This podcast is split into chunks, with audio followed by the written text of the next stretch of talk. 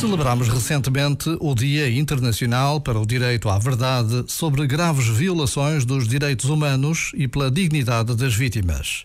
Um título longo que nos alerta para uma circunstância que a atualidade tornou dolorosamente verdadeira. A invasão da Ucrânia mostra ao mundo inteiro que é urgente responder de uma forma clara a este direito é urgente olhar para a dignidade de milhões de homens, mulheres e crianças.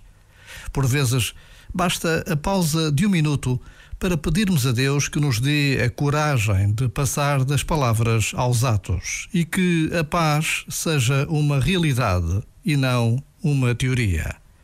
Já agora, vale a pena pensar nisto. Este momento está disponível em podcast no site e na app.